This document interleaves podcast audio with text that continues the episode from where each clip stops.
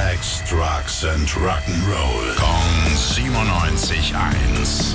Rock News. Einen wunderschönen und zugleich interessanten Morgen, lieber Tim. Was hast du Neues für uns? Einen riesengroßen Konflikt zwischen Eddie Vedder von Pearl Jam und Nicky Six von Motley Crue. Ah, Grunge gegen Hair Metal. Aha.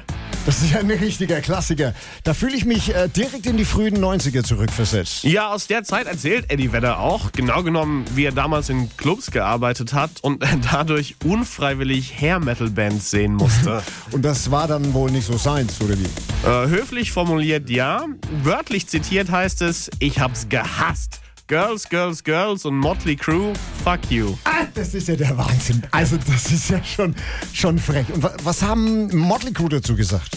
Da hat sich bislang ähm, Bassist Nicky Six zu geäußert, äh, der natürlich zurückfeuern muss. Und der hat gesagt, also wenn sowas von der langweiligsten Band der Welt kommt, dann ist das wohl ein Kompliment, oder nicht? Äh, geschickt gemacht. Das ist äh, 1-1, oder?